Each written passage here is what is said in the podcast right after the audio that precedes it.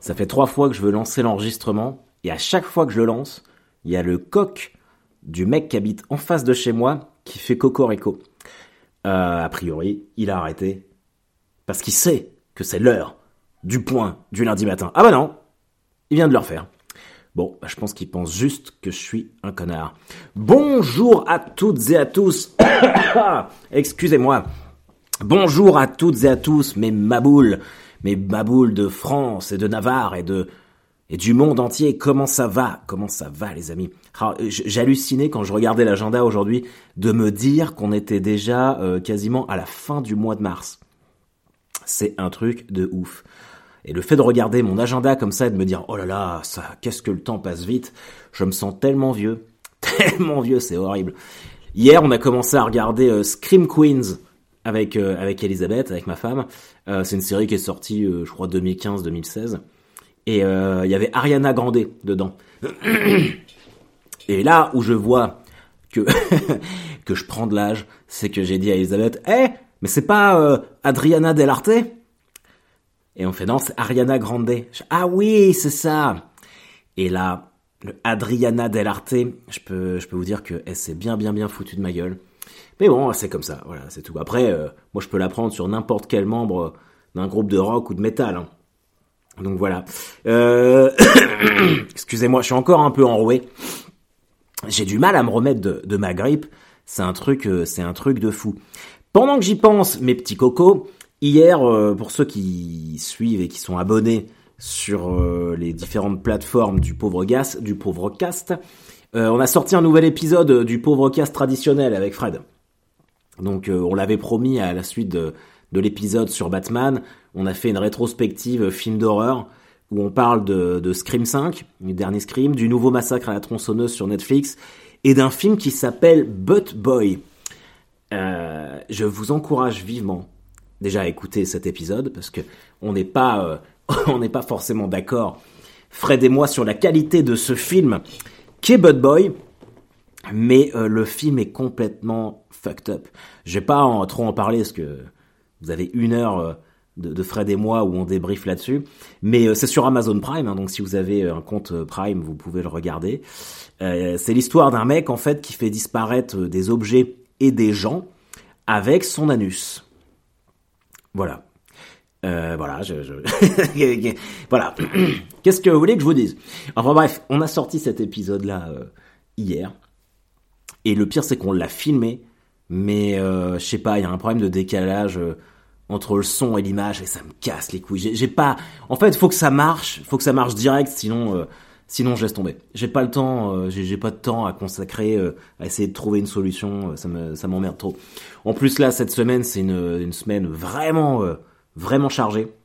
Et j'espère que vous avez remarqué, pour ceux qui me suivent sur les réseaux sociaux, que depuis une semaine, je fais un effort de mise en ligne de vidéos alors j'essaye de changer, d'en mettre un peu de moi sur scène et un peu en mode euh, stand-up face cam dans mon bureau. Mais voilà, oui, alors oui, oui, j'ai vendu mon âme au diable. J'ai vendu mon âme au diable, mais euh, en même temps, euh, à un moment en fait, ce qui marche pour les autres, tu te dis bah pourquoi ça marcherait pas pour moi? Donc si ça peut m'aider, et c'est clairement le fait de vouloir remplir les salles à Paris, hein. Parce que bah, partout où je vais ailleurs en province, il y a toujours eu du monde. Mais pareil, qu'est-ce que vous voulez que je vous dise? C'est compliqué. Et puis j'avoue que ça m'amuse quand même de faire les vidéos. Et en plus j'ai acheté un putain d'appareil photo, donc euh, qui fait vraiment des vidéos de super qualité. Et je l'emmène avec moi comme il est petit, donc euh, comme ça je peux je peux me faire des, petites captations sur des sur des sujets. Euh, c'est comme ça que j'ai fait la, captation sur la mort de, Taylor Hawkins, le batteur des Foo Fighters. Je sais pas si vous avez, ça m'a vraiment fait tout drôle on va dire que je me répète parce que quand quand Joey Jordison, le batteur de Slipknot, était mort euh, l'été dernier, euh, j'avais dû tenir le même discours, mais euh, ah, fait chier, ça, fait chier en fait. Ça fait chier parce que moi, je m'identifie vachement à, tous ces groupes. C'est vraiment mes sources d'inspiration prioritaires quand on me demande oui mais de quel stand-up tu aimes euh, t'inspirer qui mais en fait je regarde pas de stand-up moi ou très peu. Par contre je regarde beaucoup de concerts de rock ou de métal et ça ce sont mes vrais héros à moi. Moi j'aime pas les spectacles d'humour en vrai. C'est je sais que ça paraît bizarre mais je je me fais chier dans les soirées humour. Je, déteste ça. Je déteste ça. Je le fais parce que j'ai pas pu être une star du métal, hein, c'est clair et net. Mais ça m'emmerde, j'aime pas m'asseoir, écouter les gens qui... Je sais pas comment vous faites, je sais pas comment vous faites ça.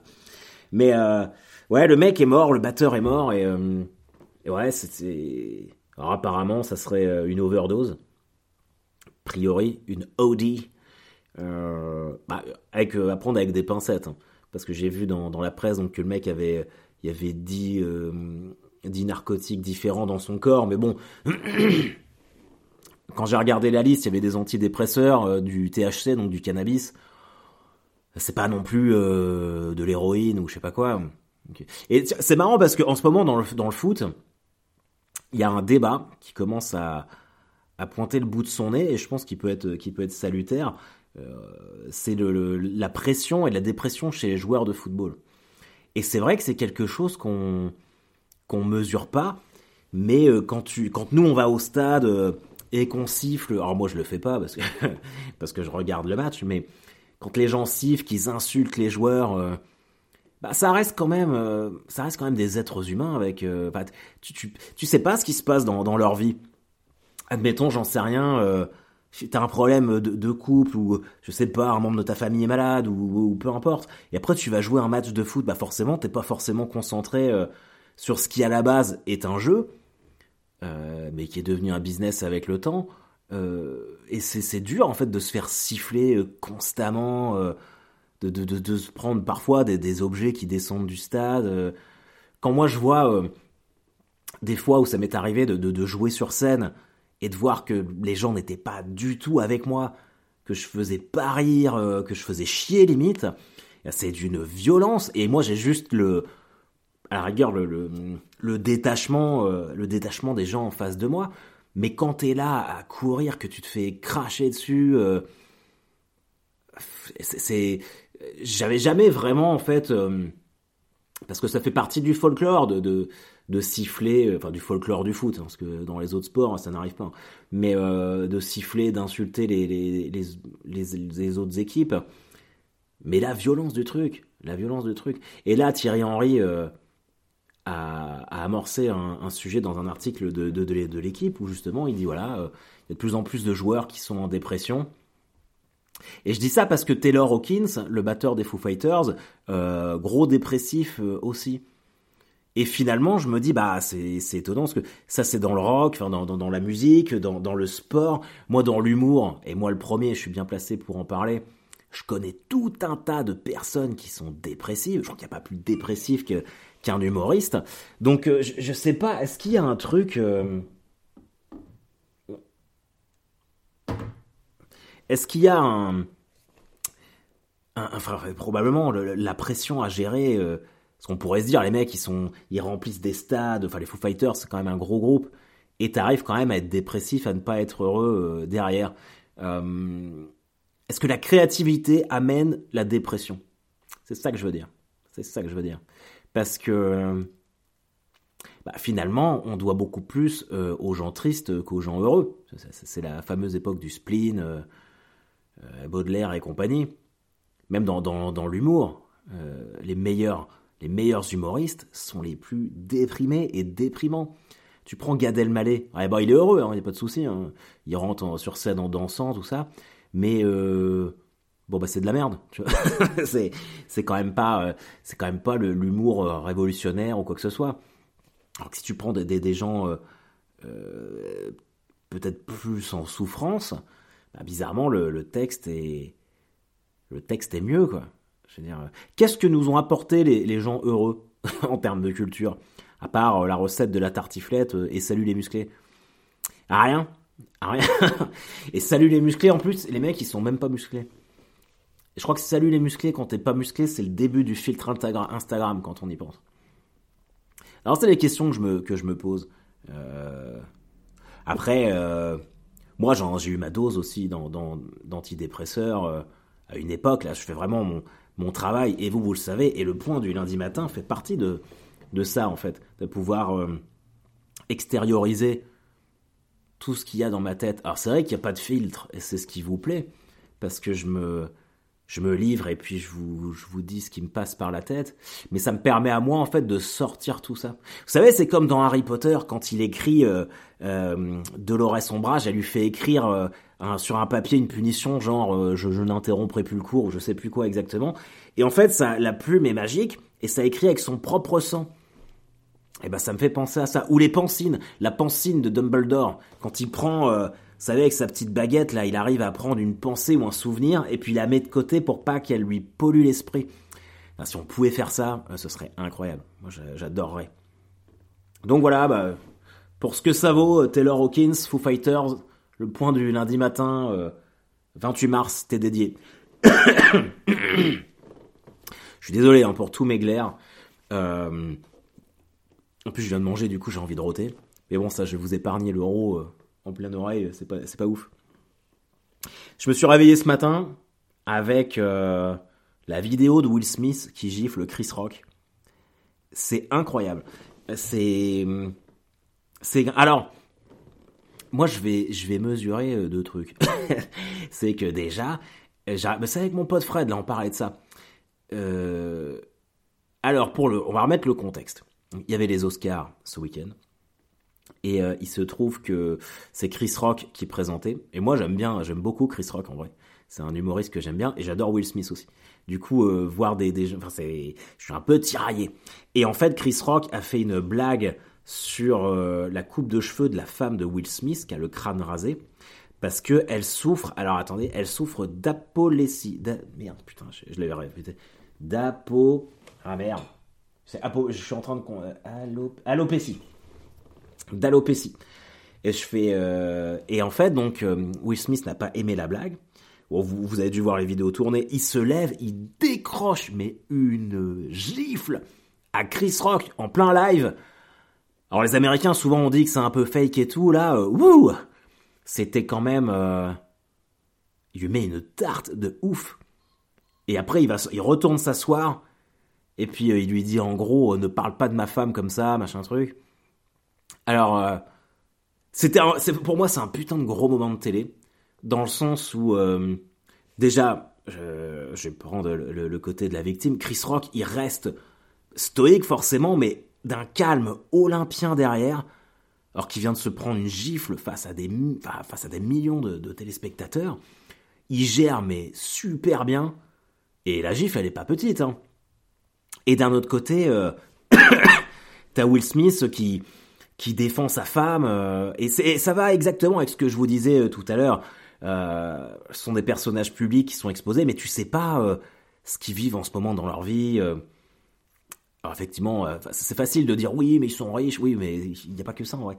Donc, et moi je vois un mec, en fait, je peux comprendre, le gars, il, ça fait longtemps qu'il est avec sa femme, ils ont eu bon nombre de soucis, ils ont traversé plein de trucs ensemble, ils ont trois ou quatre enfants.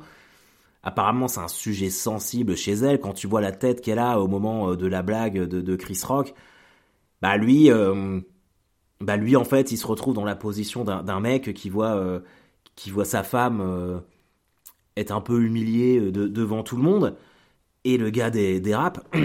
Donc c'est pas, c'est pas pardonnable ni cautionnable. Mais alors je suis un peu partagé dans le sens où J'en parlais à mon pote Fred, je lui disais, t'as vu, c'est marrant parce que nous les chauves, euh, on est la seule catégorie de personnes où tu peux encore faire des blagues euh, dessus. Euh, genre les, les, gens obèses, les roux, maintenant tout ça c'est terminé, mais les chauves, tu peux y aller.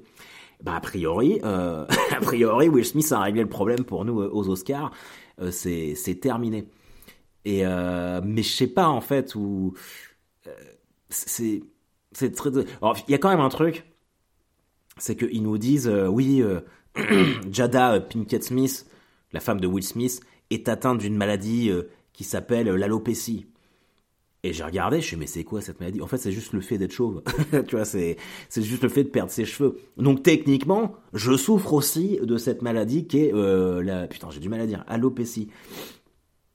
Mais après, je comprends, je, regardais, parce que moi ça me concerne vu que je suis chauve aussi, et, euh, et je regardais, mais c'est encore un un truc où en fait, faut mieux être un homme qu'une femme. Parce que euh, moi, ça m'a fait chier de perdre mes cheveux. Euh, j'aime pas qu'on m'en parle. Enfin, maintenant, ça, ça va beaucoup mieux, mais avant, euh, quand, j'avais encore des cheveux, mais que c'était clairsemé, je parlais aux gens et je voyais ces et ces bâtards, ils me regardaient pas dans les yeux. Souvent, ça montait euh, au- au-dessus de, de, de mon front pour voir mes, mes cheveux. Et c'était atroce, quoi. Et, euh, et souvent, j'avais des réflexions, disant, ah oui, on va t'as des trous sur la tête, nanana, nanani. Et ça, en vrai, euh, bah, c'est pas moi hein, qui ai choisi de, perdre mes cheveux. hein. Si je pouvais avoir euh, les cheveux longs, des grosses dreadlocks, ouais, tu vois, je, je, voudrais l'avoir. Mais en même temps, en fait, ce qui me fait chier, c'est que c'est autorisé. Enfin, les chauves, tu peux y aller. Tu, les gens qui perdent leurs cheveux, tu peux faire autant de blagues que tu veux là-dessus. Mais les autres, euh, non, tu as tout. Donc en fait, c'est moi, je suis pour qu'on fasse des blagues sur tout tant que c'est drôle et que et que c'est pas méchant. Mais euh, faut qu'il y ait un espèce de consensus, quoi. C'est où on y va partout, ou on y va nulle part. Et moi, je suis plutôt, euh, on va partout. Mais bon, de toute façon, je vous apprends rien. Je vous apprends pas qu'on est dans un monde où c'est très très compliqué, tellement aseptisé. Et c'est vrai que finalement, maintenant, il y a tellement de mecs qui sont chauves, qui se rasent le crâne, comme moi. Comme The Rock The Rock et moi Et euh, c'est passé maintenant. Mais même tout le monde me dit, je sais pas si c'est pour me faire plaisir ou si c'est vrai, mais la plupart des gens que, je rencontre maintenant me disent qu'ils me préfèrent sans cheveux, en fait, que plutôt que quand j'avais des cheveux, que, que c'est c'est mieux comme ça. Euh, moi, si je devais choisir, franchement, je récupérerais mes cheveux. euh, mais, voilà, hein, j'ai fait mon deuil, il n'y a pas de souci. Mais c'est vrai que, alors c'est plus rare que les femmes souffrent de, de calvitie, enfin de d'alopécie, comme il faut dire maintenant. Mais euh, c'est pas juste en fait parce que elle, se rase les, cheveux, Jada euh, Pinkett Smith. Et je trouve que c'est beaucoup plus compliqué pour une femme d'assumer euh, sa perte de cheveux que pour un homme. Un homme, c'est badass. Tu vois, moi, tout le monde me dit, ah, t'es vraiment badass avec ta barbe, t'es, ton crâne rasé, et c'est vraiment rentrer, euh, rentrer dans, dans, les mœurs. Alors évidemment, comme je le disais, tu prends deux trois petites euh, blagues euh, de merde, mais bon, après, c'est toi qui choisis euh, comment tu les réceptionnes. Mais pour une femme, c'est encore un, inconvénient parce que parce que voilà, il y a le dictat de, la beauté, machin truc, tout ça, et qu'une femme chauve, parce que ça, reste une femme chauve, une femme qui perd ses cheveux, bah d'un seul coup, ah oui, mais elle perd énormément en féminité, machin truc, et c'est pas juste. Un mec, il gagne en masculinité parce qu'il est chauve et que c'est vraiment badass, tu t'affirmes, tu vois, tu, tu respectes ton corps. Limite, c'est, enfin, les gens maintenant qui se font faire des implants de cheveux, ce sont des ringards. Et moi, je suis tellement content parce qu'il y a, avant que je me rase les cheveux, je pense que c'était en 2020, 2019-2020, euh, je pensais vraiment partir en Turquie euh, me, me faire réimplanter des cheveux. Et c'est euh, ma copine Swan Périssé qui m'a dit mais ne fais jamais ça, ne fais pas ça. Et, euh, et en fait, elle m'a montré une photo d'un mec qu'elle connaissait, qui était chauve comme moi je suis maintenant, et qui du jour au lendemain s'est fait remettre des cheveux. Et ça va pas en fait, parce que vous savez, les, cheveux ils sont pas pareils. Enfin, ça, ça, ça fait pas du tout. euh, surtout pour aller le faire en Turquie, tu sens que ça va être compliqué. Et en vrai, j'avais vu, euh, bah, c'était un, un documentaire de sur Gad Elmaleh aux États-Unis. Et c'est vraiment ça qui m'a fait basculer, où il dit à Jerry Seinfeld, euh, il se plaint qu'il perd ses cheveux et qu'il va faire des implants. D'ailleurs, il les a fait depuis. Et Seinfeld, qui perd ses cheveux aussi, il lui dit ne fais pas ça. Il fait ne fais jamais ça. Il fait un comique n'a pas le droit de faire ça. T'es censé rire de tout et de toi-même. Quel exemple tu donnes si tu vas te, si euh, t'es pas capable de peut-être d'assumer le, fait de perdre tes cheveux? Et je me suis dit c'est vrai en fait. Je, suis censé être un observateur de la vie. Et, euh, et voilà, moi, ma vie à moi, mon corps euh, fait que, bah voilà, il, ça se passe, ça se passe sans cheveux. Donc, je suis bien content quand même que ce soit moi qui, ai plus de cheveux, mais que, que mon épouse les, les en ait encore, parce que, comme je le disais tout à l'heure, on n'est pas sur un pied d'égalité par rapport à ça. Mais, euh, mais voilà, enfin, c'est vrai que les chauves ont été longtemps stigmatisés. C'est, c'est triste, c'est dommage. Moi, mon père est chauve. Et je me rappelle que quand j'étais petit, il le vivait tellement mal que c'était mon angoisse. Putain, mais moi, je vais devenir chauve et tout. Et en vrai, euh, le jour où, euh, pendant le premier confinement, je me regardais euh, un matin dans la glace, j'essayais de, masquer mes trous en mettant mes cheveux un peu n'importe comment. Et je me suis dit, putain, mais je vais, je vais tout tondre, vu que tout est, enfin, que je vois personne, et puis on, on va bien voir ce que ça donne. J'ai tondu mes cheveux, je suis resté un mois avec un bonnet parce que je voulais que personne me voie comme ça. Et finalement, euh, ça a été une libération. Ça m'a enlevé un poids, Maintenant, je me regarde plus, je suis plus là en train de regarder euh, mes, trous, euh, mes trous sur la tête. Euh, et si jamais vous êtes, vous êtes comme moi et vous souffrez de, de, calvitie, virez tout, virez tout, ou vraiment vous en faites pas une montagne. Parce que moi maintenant, en fait, j'adore, moi j'adore ma tête comme ça. Je, trouve que c'est, c'est le moi que je suis, que je suis devenu. C'est, c'est c'est comme des, des rides qui apparaissent, c'est la marque du temps, c'est la marque de l'expérience, c'est la, c'est euh, c'est le parcours en fait. Ton, ton corps est, est, un c'est un peu le vaisseau de ton âme. Et, euh, et moi en fait, je suis je suis content de ça. Et je trouve ça triste que pour les femmes ça puisse pas euh, ça puisse pas être pareil. Donc donc voilà, je comprends que, que Will Smith est, est dérapé et qu'il ait pété un câble. Euh, et puis en plus, ça va me donner euh, matière à un super stand-up que je vais faire dès ce soir au point virgule, parce que je participe à, à Topito Comedy Night pour, euh, pour flyer et faire un peu de pub parce que mercredi je joue à la nouvelle scène et qu'il reste énormément de place. Alors bon, je sais que c'est des mercredis à 21h.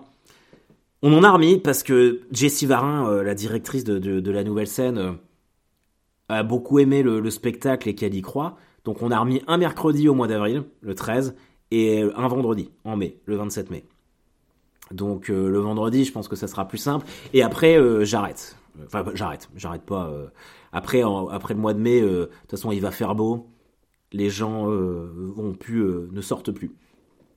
Donc en juin, moi je fais juste un peu de El Camino à Caen parce que je, parallèlement à ça, je travaille le nouveau spectacle. Et après, je ressortirai qu'en septembre. Euh, ça sert. Ça, c'est vraiment l'expérience qui parle. Donc, euh, j'aurais pu faire des dates en juin, mais j'ai dit non. Euh, et là, c'est vraiment ma dernière grosse, grosse semaine. Après, c'est vrai que depuis septembre, j'ai quand même beaucoup, beaucoup tourné. Il me restera après ça l'île-dieu et puis Toulouse, et puis la Suisse. Et après, je reprendrai en septembre. Vendredi, je vais à Metz. Je fais un plateau à Metz, chez Julien Strelzik. Euh, il y a Edgar Rive euh, qui vient, Tristan Lucas. Euh, je dois faire 20 minutes. je, n'ai jamais été à Metz de ma vie. J'ai jamais joué en, Lorraine. Donc ça va être une première. je sais pas s'il y a du Maboul là-bas. Signalez-vous, sinon, signalez-vous. Et, et, je suis content. Donc grosse grosse semaine de bâtard. Mais ouais, c'est très cool. J'espère juste que mon corps va tenir. Et puis voilà. Euh, Abonnez-vous à mes comptes sur les réseaux sociaux, likez mes vidéos si vous voulez m'aider, partagez-les. Euh, moi j'ai besoin de vous, j'ai pas, j'ai pas honte de le dire, j'ai besoin de vous. Vous savez que j'ai invité euh, tous les médias de Paris, genre Télérama, Le Parisien, machin truc. J'aurais tous envoyé des, des messages pour les inviter pour venir voir le, le spectacle. Bah, je risque pas d'être dans un top 10 de je sais pas quoi, parce qu'en fait, ils viennent pas voir le spectacle. Donc, Putain, j'en rigole. Euh, donc voilà. Euh, non mais c'est juste que je comprends pas comment tu peux faire des, des top 10 ou des podiums des meilleurs spectacles quand tu les as pas tous vus. Euh, petite interrogation, mais c'est pas grave. En tout cas les amis, je vous souhaite une excellente semaine. Sachez que je suis avec vous. Et puis attendez, et je vous ai mis deux épisodes à écouter de, du, du pauvre cast. Vous avez des vidéos qui sortent. Euh, je vous rince à fond. Euh, du coup, bah, soyez avec moi et faites-moi un petit peu de pub. Et surtout, prenez soin de vous. Allez, ciao